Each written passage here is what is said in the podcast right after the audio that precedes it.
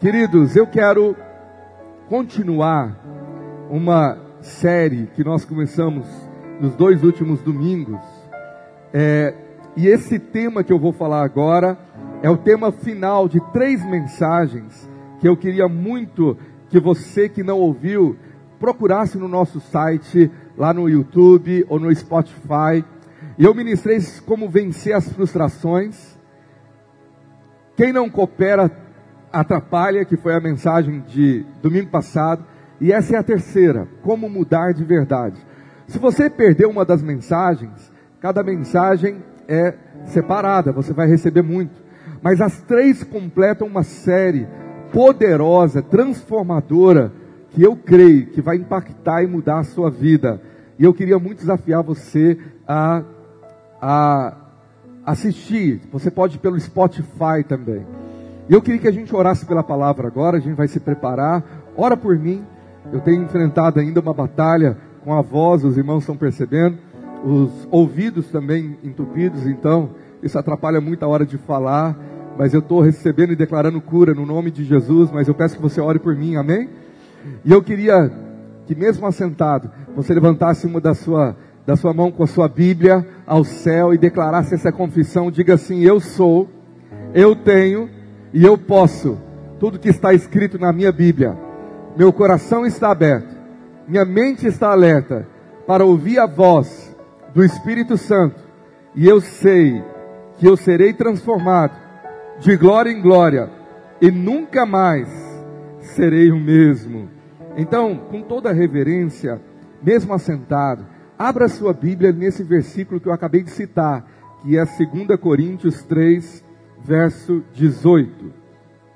2 Coríntios 3, verso 18, diz assim: As Sagradas Escrituras, nós estamos tendo o berçário acontecendo, tem equipes ministrando os bebês, a igreja de crianças aqui no prédio anexo, eu já fui lá ver, eles estão lá adorando, recebendo a palavra, e agora é a hora de você receber a palavra do Senhor. Quem achou aí, diga amém. E todos nós, com o rosto desvendado, contemplando como por espelho a glória do Senhor, somos transformados de glória em glória na sua própria imagem, como pelo Senhor, o Espírito. Eu queria que você colocasse a sua mão no seu coração. E você vai orar pedindo que, que Deus fale com você. Que Deus traga a palavra rima, palavra clara, direta, revelação e que a sua vida seja transformada pelo poder da palavra de Deus. Amém? Diga para alguém, se prepara, Deus vai falar com você. Diga para quem está perto de você aí, se prepara, meu irmão. Queridos, um dos grandes desafios na caminhada de um cristão é ele experimentar mudança. Ele crê que a palavra de Deus o muda, que ele é transformado. Para quê? Porque o nosso alvo, a cada dia, é sermos mais parecidos com Jesus. É cada dia refletir a glória do Senhor. E a Bíblia fala que nós somos aperfeiçoados nessa caminhada cristã. Mas os irmãos sabem do desafio que toda pessoa, que todo ser humano, mesmo que não seja um cristão, tem de mudar velhos hábitos, de mudar atitudes e comportamentos que eles acham que são nocivos e tóxicos ou atrapalham muito a vida pessoal ou a família. Alguém que é chato, ele não quer ser mais chato. E a família fala: você é muito chato nessa área, você precisa mudar. E a pessoa então ela luta com mudança e muitas vezes ela não consegue experimentar uma mudança real e significativa. Mas outras pessoas e muitos cristãos, eles experimentam experiências de mudanças que são temporais, elas não são permanentes. Eles vão num culto, no encontro com Deus, numa conferência, num seminário, numa vigília de oração, e eles recebem ali um toque do Senhor, recebem uma experiência, e eles falam: A minha vida mudou, essa área mudou, eu não vou ser mais chato, eu não vou ser mais brigão, eu não vou ser mais isso, eu não vou mentir mais, eu não vou agir assim. E o duro que é aquele, aquela decisão, ou aquela mudança, que eu creio que de fato ocorreu, ela dura muito pouco ela tem prazo de horas ou dias. Passa 24 horas, esquecemos nossa decisão e voltamos às velhas atitudes. Então a pergunta é: mudanças verdadeiras e permanentes são possíveis? É claro que a Bíblia diz que sim, que o Senhor nos transforma. Agora acabamos de ler. Agora, a grande verdade é que mudanças verdadeiras e duradouras, elas são processuais. Muitas vezes não é instantâneo igual você pensa. Vamos mudando dia após dia.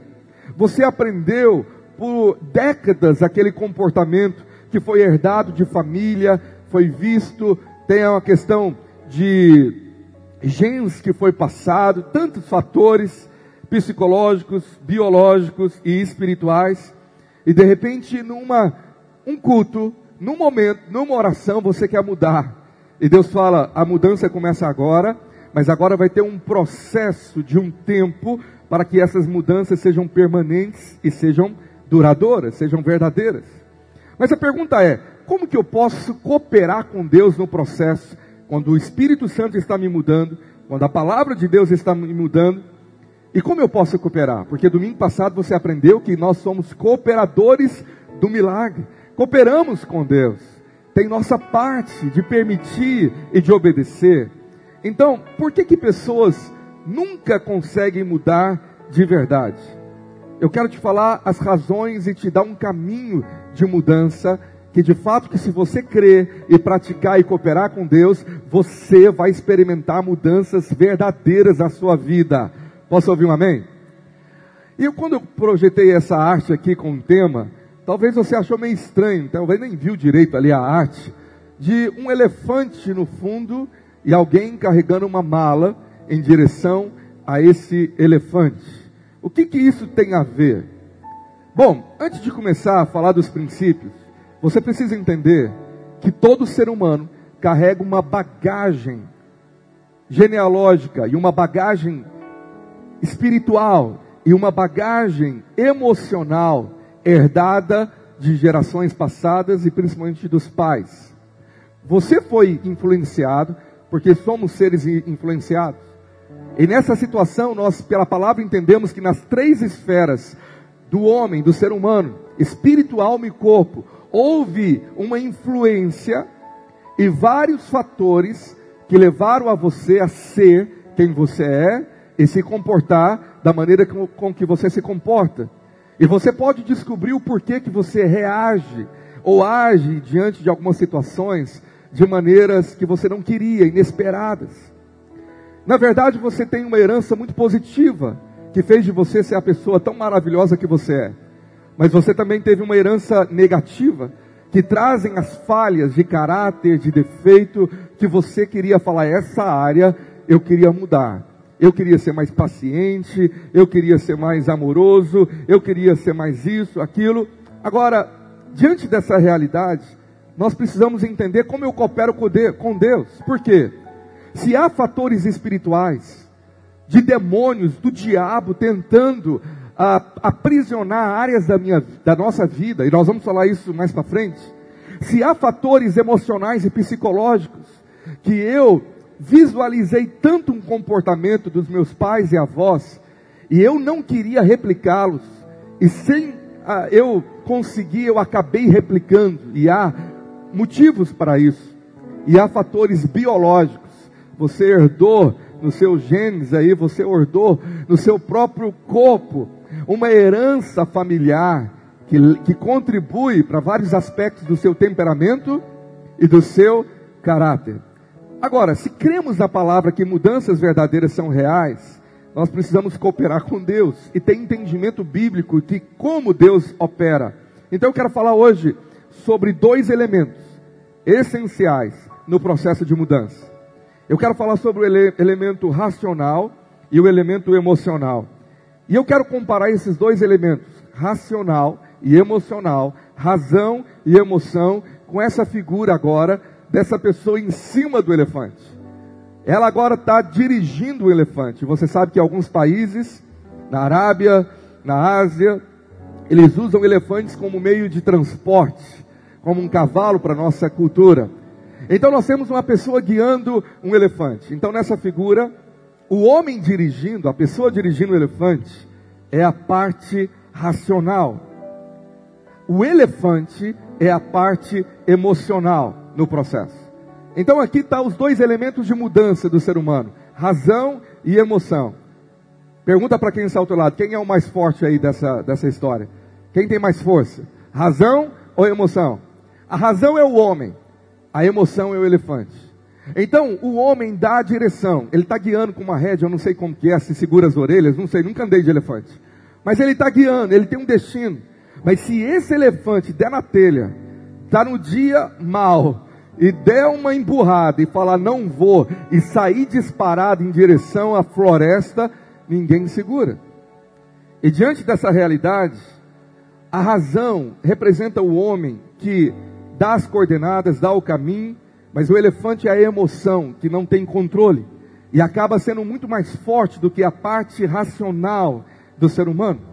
Então, o racional, ele precisa estabelecer algumas regras e critérios para que a mudança seja efetiva e a parte emocional também precisa aprender a esses princípios bíblicos e esses princípios necessários para que a mudança de fato aconteça. Então, primeiro nós vamos falar sobre a parte racional. Quais são os elementos da parte racional no processo de mudança? Minha razão, meu intelecto, minha mente. Sua parte racional precisa de uma coisa inicial, e depois durante a semana eu vou estar abordando outros, mas eu quero falar do principal é, nessa, nessa manhã. O número um que você precisa, a parte racional, é clareza. A parte racional precisa estar claro o que você quer mudar. Tem que estar claro qual é a mudança. Isso é a parte racional. E a parte emocional? A parte emocional precisa do elemento de inspiração e motivação.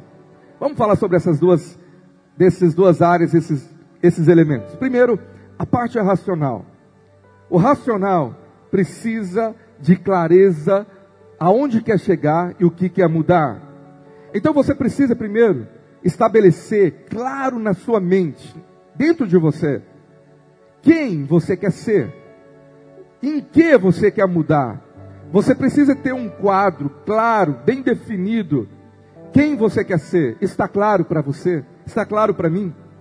Quem Deus me fez para ser? Isso está na Bíblia? Eu sou o que a Bíblia diz que eu sou? Agora, não adianta saber quem eu não quero ser. Não adianta. E a maioria dos seres humanos tendem a pender para o negativo em todos os aspectos.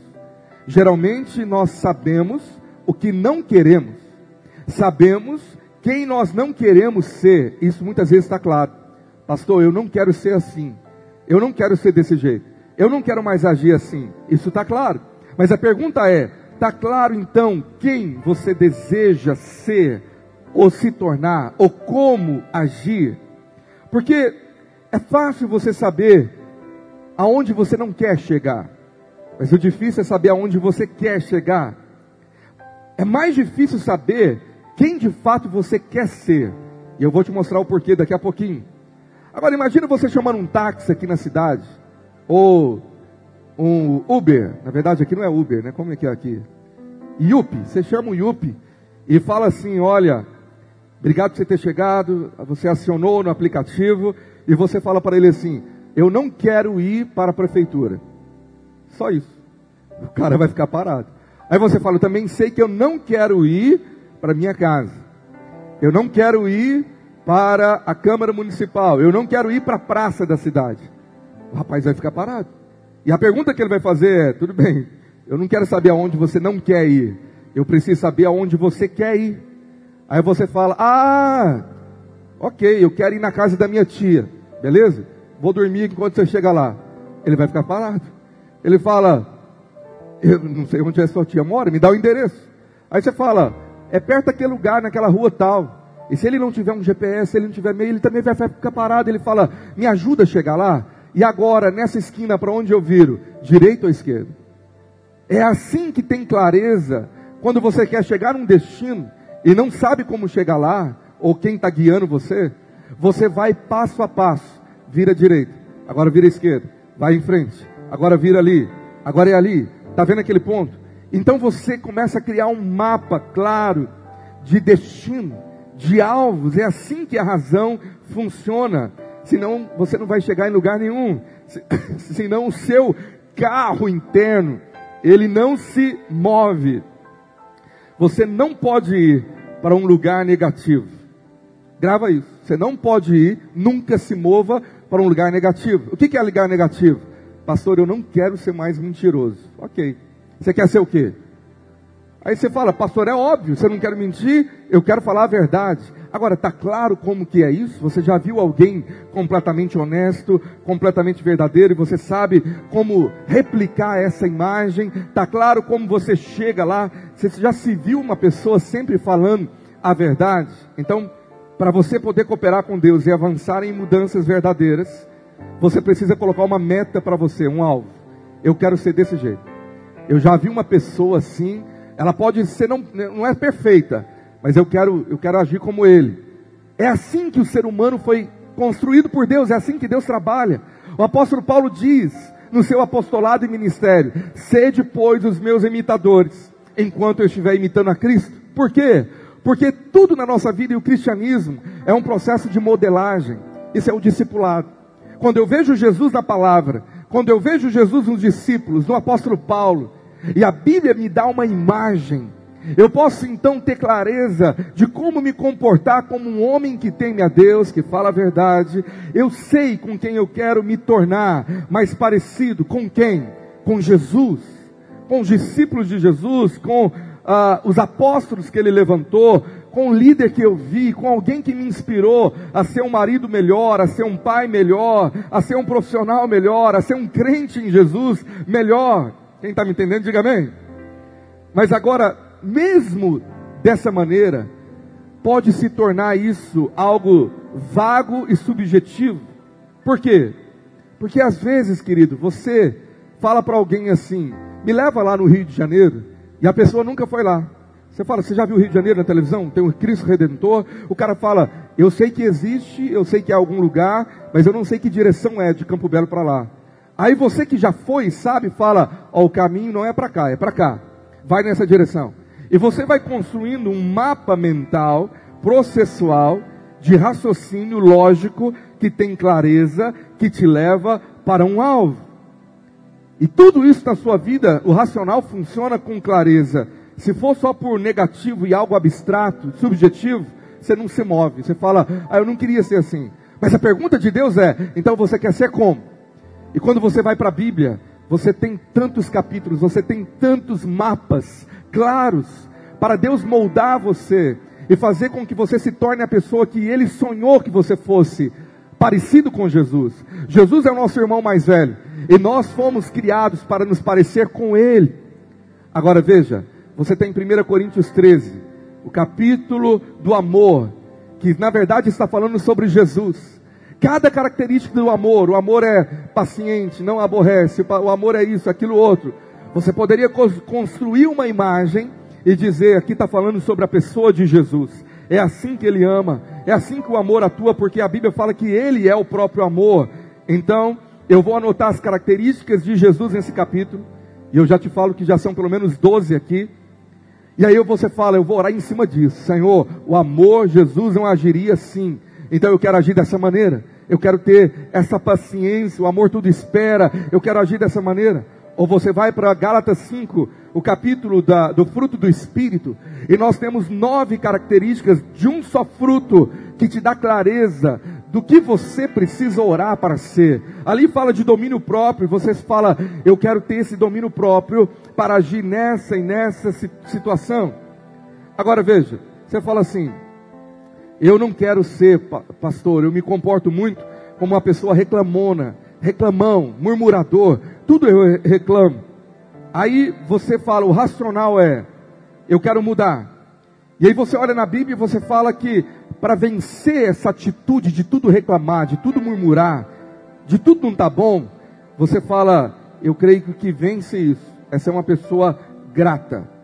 Aí você fala para esse motorista interno, então eu quero ser uma pessoa mais grata. Isso é clareza. Então o que, você faz? Começa com metas pequenas, nunca grandiosas. Metas pequenas. Eu vou começar o meu dia, eu vou anotar em algum lugar para eu, eu, eu me lembrar. no celular, em algum lugar, na mão e falo: hoje eu vou agradecer por duas coisas da minha vida. E você começa a agradecer o dia todo, lembrando, Pai, obrigado. Obrigado porque Senhor me deu isso. Obrigado por aquilo. Obrigado por aquilo outro. Ontem eu tirei um tempo da minha vida de oração só para agradecer. Fala, Pai, obrigado por isso, por isso, por isso, gratidão. Eu não vou reclamar por aquilo que não está perfeito ou está em falta, eu vou começar a ser mais grato. E a gratidão, se tornar uma pessoa grata, é uma clareza racional para você chegar no destino. Então a pergunta é: você conhece uma pessoa que não é reclamona, murmurador e que é grata? Tenha ela como referencial. Se espelhe nela. Ela não é perfeita, ela tem outras áreas que você é melhor do que ela, mas naquela área você aprende com ela, você ganha, você fala, eu quero ser igual a ele, tudo ele é grato. Agora veja bem, o porquê que uma pessoa é reclamona, reclama de tudo? Se você estudar o histórico dela, você pode talvez chegar em conclusões fáceis, que ele teve um pai ou uma mãe que só reclamava. Reclamava de tudo, da vida. E aquela criança ela cresceu visualizando, ouvindo, internalizando um aspecto de alguém que ficava com ela a maior parte do tempo, que reclamava de tudo, reclamava do dia, da casa, se estava calor, está calor demais, se está frio, está frio demais, nada está bom. Não há motivo de, de agradecer.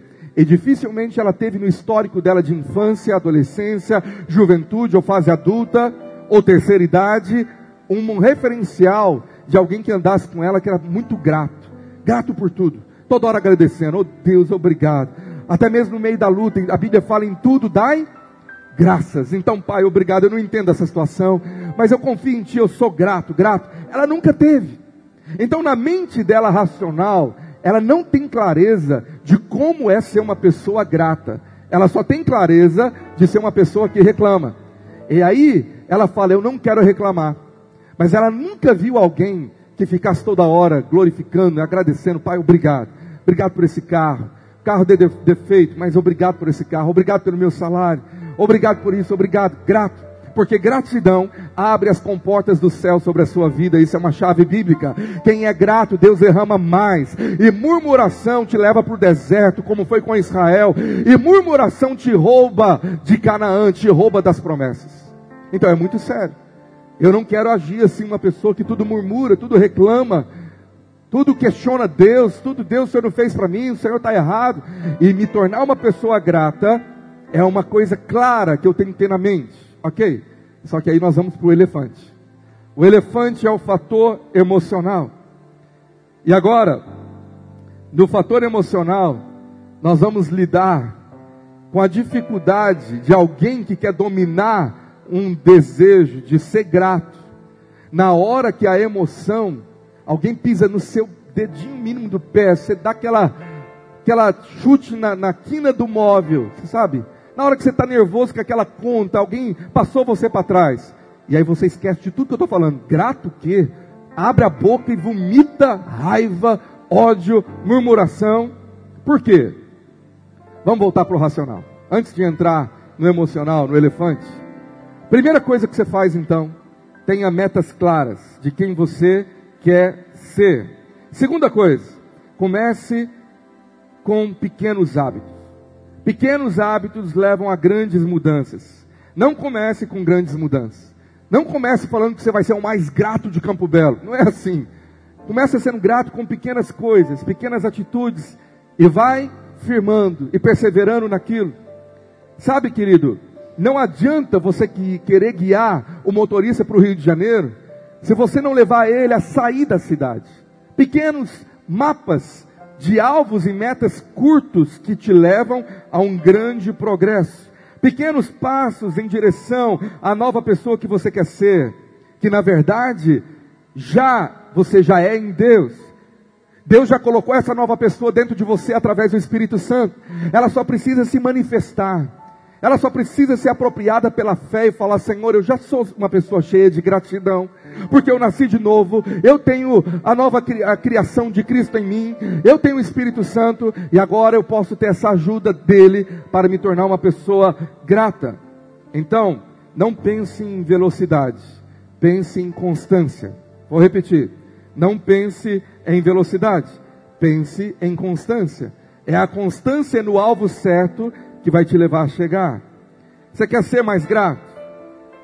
Faça um bloco de anotação. Cada dia você agradece por algumas coisas que ficam ali. E você ora agradecendo, e você enche o coração daqueles hábitos pequenos de agradecer por aquela casa, por aquele meio de condução, por a, pela sua família. E fala, eu não vou reclamar. E essas pequenas atitudes vão provocar mudanças grandiosas na sua vida. Você crê?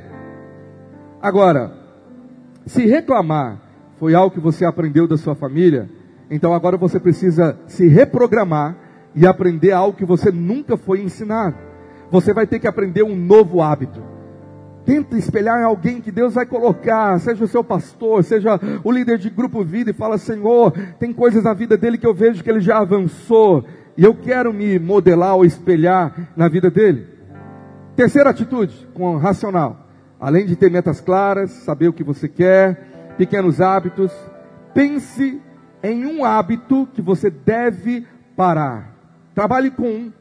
Fala, Senhor, esse hábito da minha vida de reclamar tem que ser superado. O que, que você vê que atrapalha você ser parecido com Jesus? Seu temperamento, explosivo, procrastina, é impaciente, preguiça, orgulho, irritadiço. Aí você fala, é essa área aqui, uma coisa que você vai escrever. E você vai falar, Senhor, está claro para mim. Eu quero eliminar isso da minha vida. Eu quero, eu não quero mais ser dessa maneira.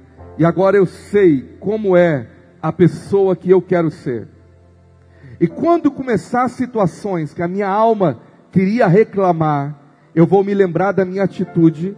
E quando eu perceber que eu iria reclamar, eu vou parar de falar. Eu vou lutar para agradecer alguma coisa. Eu vou parar de seguir pessoas que estimulam essa área. Se tem pessoas na internet irritadiças, que você gosta de rir, de acompanhar, e aquilo está entrando no seu subconsciente sem você perceber ou amigos de perto, ou pessoas do trabalho, que a maneira que ele age, sem você perceber, te contamina. O cara reclama o dia inteiro na sua cabeça. Aí você chega em casa à noite e está com, com, aquela herança emocional dele e começa a reclamar também, replicando o comportamento. Então se afaste de pessoas tóxicas. Fala, Senhor, me ajuda a ter influência de pessoas que eu quero que façam bem para mim. Se afaste de pessoas que está piorando o quadro. Pessoas que falam mal de outras, que fofocam. Para de seguir na internet. Para de acompanhar pessoas assim. E você fala, eu quero andar com gente melhor do que eu. Eu quero ter alguém que me dê clareza de como parar um hábito e me tornar alguém melhor. E quarto passo que eu te dou com racional. Peça ajuda no mínimo duas pessoas.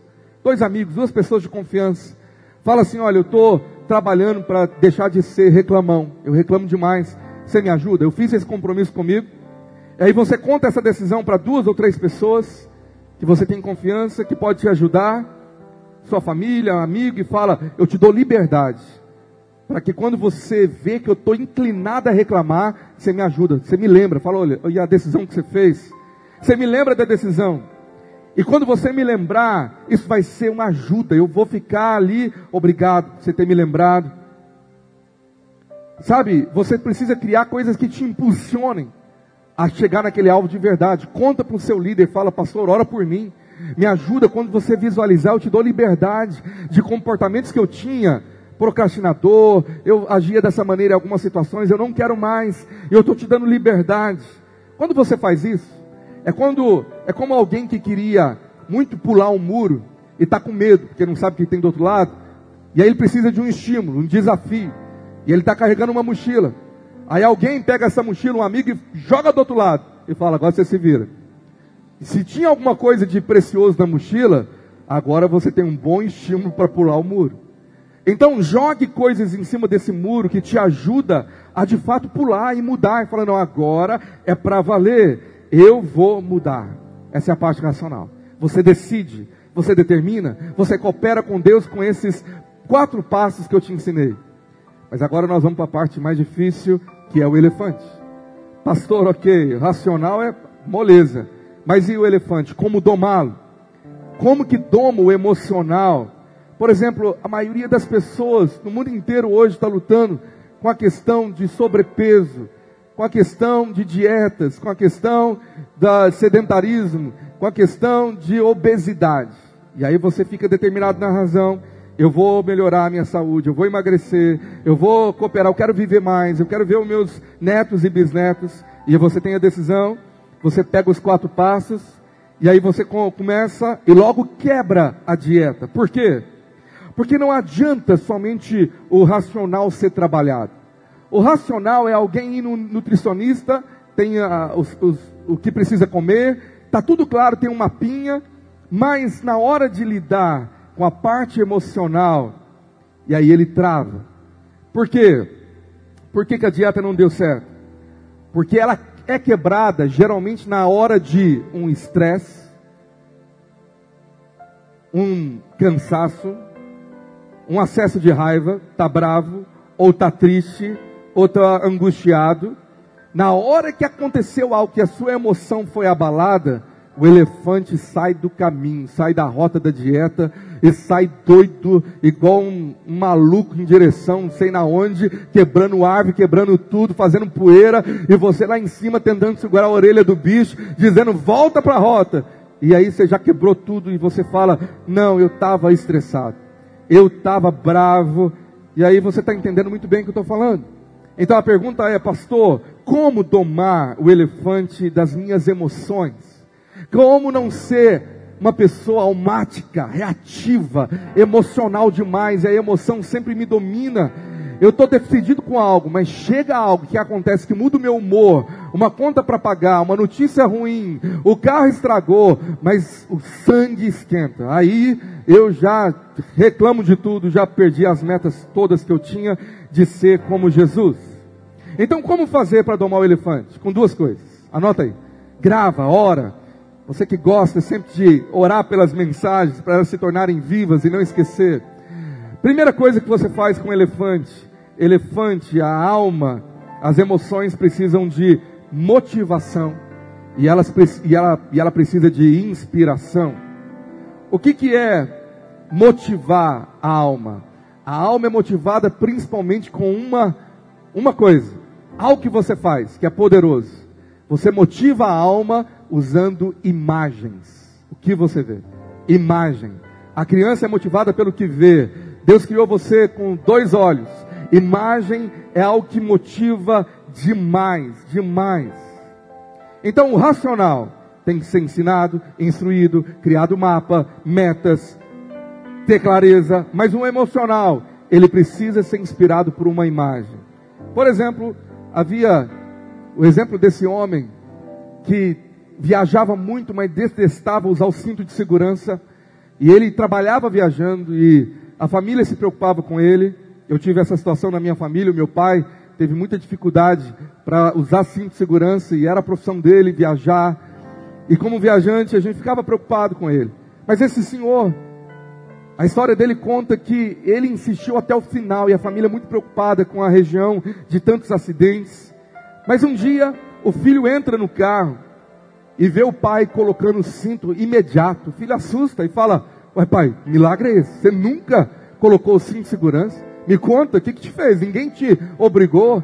Ele falou assim: é porque ontem, ontem eu fui no hospital ver o fulano, o amigo dele, tinha sofrido um acidente, não usava cinto, bateu com a cara no para-brisa e a cara rachou, cortou tudo. E quando ele chega na, no CTI e deixaram ele ver a cara do amigo, meu irmão, foi a imagem que ele precisava para mudar a vida dele para sempre. Ele nunca mais deixou de usar cinto em, em, qualquer lugar no carro. Por quê? Porque uma imagem que o chocou mudou tudo, as decisões. Ele tinha razão, ele sabia que era perigoso uh, viajar sem cinto, ele sabia dos motivos, tudo racional estava correto, mas ele não tinha o apoio emocional. Uma imagem mudou tudo. Uma imagem mudou meses e anos de falatório de uma família. Com esse exemplo eu quero te dizer que imagens podem ser poderosas para mudar a sua vida emocional. Sabe, querido, você é um resultado de toda a contemplação que você fez até hoje. A Bíblia fala que o que nós contemplamos, nós nos tornamos. Eu vou repetir. Você é um resultado de toda a contemplação que você fez até hoje. Você é um resultado de tudo aquilo que você viu, colocou diante dos teus olhos, na sua infância. E isso é tão forte que quando você viu o seu pai com uma atitude errada, você falava com a razão: eu nunca vou fazer isso. E sem você perceber, ao longo da sua vida você começou a replicar as mesmas atitudes sem você perceber no inconsciente. Por quê? Ficou tão gravado uma imagem, um jeito de ser, uma atitude de alguém que só reclamava, que de repente aquilo é tão forte dentro de você, que numa certa idade aquilo começa a se manifestar. Por quê? Porque nós somos resultado de tudo o que contemplamos. Quem está entendendo, diga amém. Você que contemplou o pai irado a vida inteira, nunca ria, maior parte ira, ira, ira, isso é um grande problema. Você que conviveu com pessoas preguiçosas ou pessoas que não gostavam de trabalhar, você que precisa criar novas imagens emocionais e dentro de você uma nova contemplação para você ter motivação e inspiração para ter mudanças. Você precisa contemplar mudanças na sua frente e crer que elas vão acontecer. Será por que Jesus veio quando criança e viveu por mais de três décadas? Para deixar uma imagem daquilo que nós pudéssemos contemplar pela Sua palavra e olhar para Jesus e nos ver nele, como um espelho, como o texto que nós lemos aqui na, no início. Nós precisamos olhar para Jesus todos os dias na palavra para nos tornar como Ele. Isso é contemplação. Contemplamos Jesus quando nós estamos visualizando através da leitura da palavra de Deus, de Gênesis, Apocalipse, você vai ver Jesus ali. Então você vai ver a gratidão de Jesus, a humildade de Jesus. Você vai ver tudo que Deus quer que você seja em Jesus, que é o modelo que ele nos deu. E aí você vai olhar para Jesus e vai acontecer o Salmo 34, verso 5. Anota esse texto. Olha para a sua Bíblia.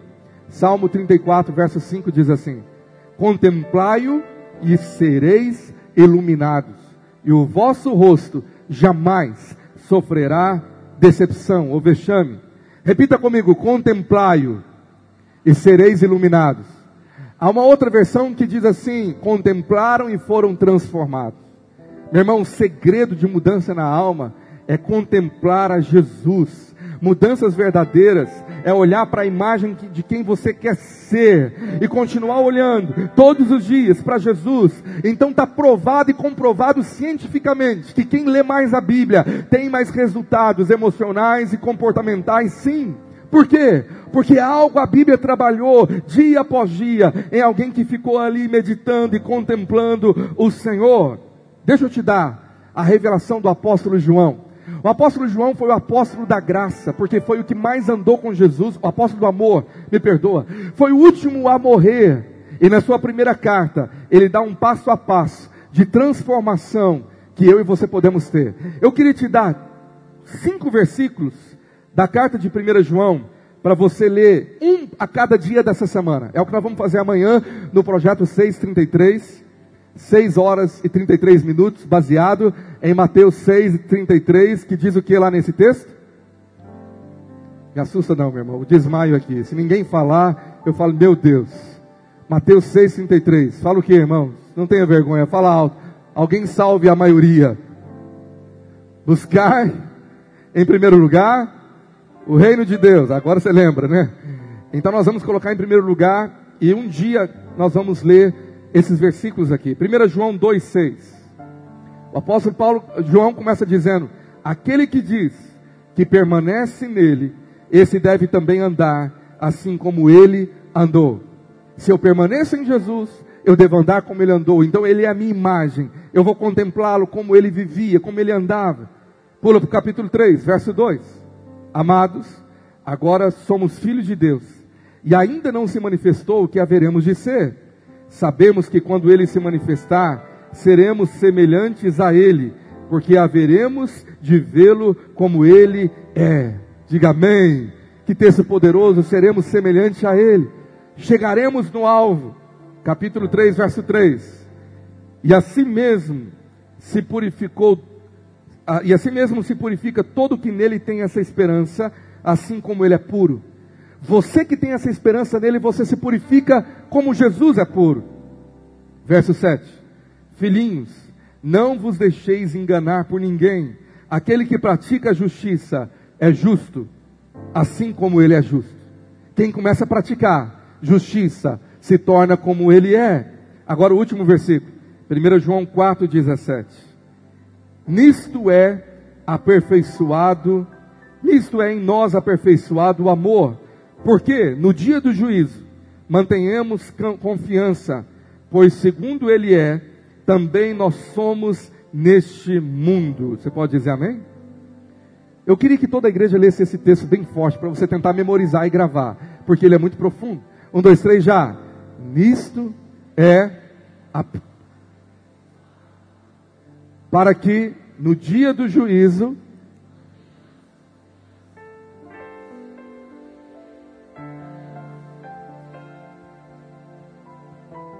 Você pode levantar uma das suas mãos e dizer bem alto assim: Assim como Ele é, eu sou neste mundo. Mais uma vez, mais forte, assim como Ele é, eu já sou neste mundo. Parece um paradoxo. João vai falando de ser transformado, é, contemplar Ele, seremos como Ele. Aí ele termina dizendo, mas nós já somos como Ele. Sabe por quê? Porque no mundo espiritual, o Espírito de Jesus veio fazer morada dentro de você. Jesus já mora no seu coração, Ele já habita em você. Você já tem a nova é, criatura, você já é uma nova criatura e você tem essa nova criação de ser filho de Deus, de parecer com Deus. Então, se no mundo espiritual isso é uma verdade, pela fé você precisa deixar isso se materializar, manifestar. Fala assim: Eu já tenho o Espírito Santo e eu posso refletir a Cristo dia após dia. Eu vou manifestar quem eu já sou no meu espírito. Sua alma vai mudar. Amém? E eu quero encerrar te falando que nós, a igreja, nós temos da parte do Senhor ajuda, graça, poder, capacitação, força, que o Espírito Santo dá àquele que pede. Quando você quer domar a alma, vem o, o domínio próprio, o Espírito Santo com você. E ele começa a atuar, e você precisa deixar ele transformar a sua vida de dentro para fora. A sua parte é cooperar. E como que eu coopero com as minhas emoções? Contemplando Jesus, contemplando homens e mulheres que nos inspiram a ter uma imagem clara do que é melhorar em todos os aspectos. Quero profetizar nessa manhã que os pais que ficaram de pé aqui vão melhorar muito como pai. Ainda não é tarde, ainda dá tempo de você recuperar muita coisa com família, filhos, creia nisso. Nunca é tarde para recomeçar. E a Bíblia diz que é melhor o fim das coisas do que o começo. Mas não só os pais, as mães vão melhorar muito, os filhos vão melhorar, e nós seremos famílias que refletem o Evangelho de Jesus nessa cidade, nessa sociedade que carece de ver uma família, que carece, a Bíblia fala que a natureza geme, a criação espera a manifestação dos filhos de Deus, e você está aqui porque o Senhor te chamou, e o Espírito Santo habita em você, e você reflete a imagem de Jesus. Você pode aplaudir o Senhor por essa verdade? Fica de pé. Eu quero orar com você. Eu queria que você fechasse os teus olhos, colocasse a sua mão no seu coração, e você vai orar por áreas que o Espírito Santo já tem te incomodado. E você vai falar: Senhor, eu quero melhorar, eu quero mudar, eu quero ter mudanças significativas, duradouras, verdadeiras e permanentes. Então, coloca a mão no teu coração e fala: Me ajuda, Pai, no meu racional. Me ajuda a ter clareza de quem eu quero me tornar.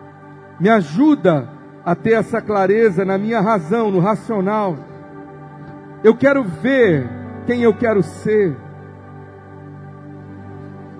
Eu quero sim ter esses pequenos hábitos que me levam a grandes mudanças.